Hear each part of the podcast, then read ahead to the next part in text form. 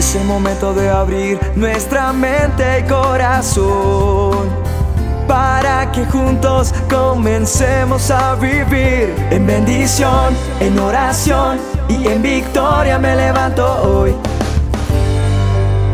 La dosis diaria con William Arana. Cuando yo era pequeño me, gustaban mucho los circos y yo creo que no hay niño que no le hayan gustado los circos y inclusive de grandes, hay grandes circos maravillosos como el circo de Solé, en fin. Pero cuando era pequeño me gustaban mucho los circos y lo que más me gustaba de los circos eran sus animales, el león, todo esto. Pero había un animal que me llamaba mucho la atención y era el elefante. Este elefante tan grande, tan enorme, la enorme bestia él hacía el despliegue de su tamaño, su peso, su fuerza que tenía descomunal. Pero después de su actuación y hasta un rato antes de volver al escenario, el elefante quedaba sujeto solamente por una cadena que lo aprisionaba en una de sus grandes patas clavada a una pequeña estaca que estaba clavada en el suelo. Sin embargo, esa estaca era solo un pedazo muy pequeño de madera, enterrado ahí apenas unos centímetros en la tierra y aunque la cadena tal vez era gruesa y poderosa, me parecía obvio que ese animal capaz de arrancar un árbol, si quisiera hacerlo con su propia fuerza, podría hacerlo con facilidad, arrancar esa estaca podría hacerlo y salir corriendo, huir. Pero ese misterio, pues, que lo tenía ahí, no sabía yo, yo no entendía como pequeño por qué, por qué él no huía. Yo no, no entendía por qué, por qué pasaba esto. Pregunté a alguien ese misterio y alguno de ellos me explicó que el elefante no se escapaba porque estaba maestrado. Y si el animal estaba maestrado, pues no se iba. Y yo decía, pero si está maestrado, ¿por qué lo encadenan? No es necesario encadenarlo, si está maestrado él va a hacer caso. Pero realmente nunca recibí una respuesta como coherente. Y con el tiempo pues me olvidé del misterio del elefante y la estaca dichosa que había enterrada tan pequeña a comparación de la grandeza y el tamaño corporal que tenía el elefante. Y mucha gente yo creo que se hizo esa pregunta de pronto. Y alguien me contó un día, escuchando una conferencia, que el elefante del circo no se escapaba porque ha estado atado a una estaca parecida desde muy pequeño. Es decir, cuando era bebé, muy pequeño lo pusieron. ¿Sabe qué hice? Cerré los ojos y me imaginé al pequeño recién nacido sujeto a esa estaca.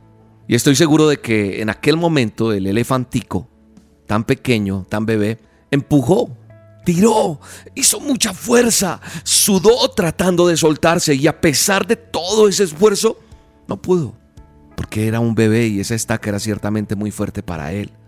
Este elefante enorme, poderoso, que vemos en el circo, no se ha escapado ni se va a escapar porque cree que no puede.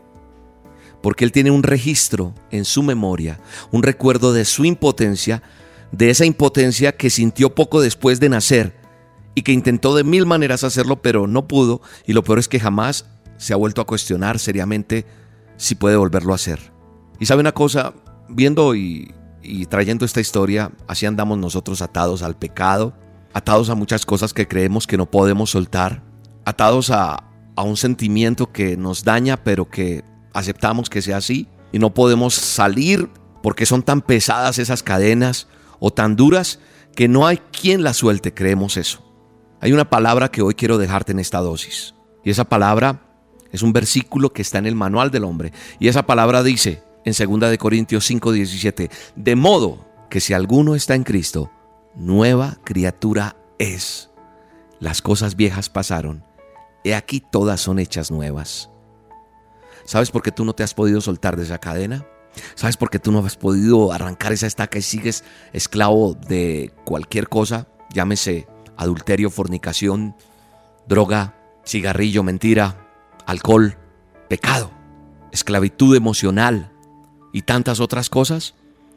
Porque no has hecho que, que Cristo esté en ti. Cuando el pecado es más fuerte que yo, se ha perdido la imagen, la semejanza, lo bello que creó Dios en mí. Y este versículo bíblico me muestra ese hecho trascendente y es el poder de Dios para anular ese pasado. El pasado no debe ejercer ningún dominio sobre tu vida y tampoco debe tener ninguna autoridad sobre lo que tú estás viviendo. Sin embargo, hay personas incrédulas, hay personas que aún dicen ser cristianos y sufren porque están atados al pecado y por eso no han visto la gloria de Dios. Pero sabes una cosa, yo hoy a través de esta dosis quiero moverte a este nivel espiritual, a que si alguno está en Cristo, sea nueva criatura. Hoy tú puedes ser nueva criatura. Hoy tú puedes cambiar esa esclavitud. Hoy tú puedes arrancar esa cadena y romper esa estaca. Porque las cosas viejas pasaron. Tú no puedes vivir esclavo por 15, 20, 10 años. No sé cuánto tiempo llevas. Tal vez solo un año o tal vez unos meses. Pero si vas a seguir, vas a permitir que el pecado sea más grande que tu vida. Y te va a destruir. Padre, glorifícate en esta dosis. En el poderoso nombre de Cristo Jesús, haya libertad en tu vida. Haya libertad y no haya más esclavitud, no haya una dependencia emocional. Ojo, estás dependiendo, limosneando amor y eso no es para ti en el nombre de Jesús. Levántate y anda, te dice el Señor. Hoy hago todo nuevo en ti en el nombre de Jesús, dice Él para tu vida. Yo lo creo y lo recibo y lo declaro en mi vida y lo ordeno para mí. Dios te bendiga. Amén. Mañana tenemos nuestra reunión presencial en Bogotá a las 9, a las 11 o a la 1. Escoge el horario que más te convenga y llega con tiempo. Recuerda, es completamente gratis. Dios tiene una respuesta para tu necesidad. Carrera 13, número 6674. En el barrio Chapinero está el Teatro Royal Center. La llegada es súper fácil. Ven con tu familia, ven solo, sola o trae los peques también porque tenemos reunión para ellos súper especial. Los esperamos en nuestra reunión presencial. No faltes, te espero. Yo como tú, por el camino de la vida transitado equipaje innecesario y muy pesado que me hacía ir tan lento en cada paso. Pero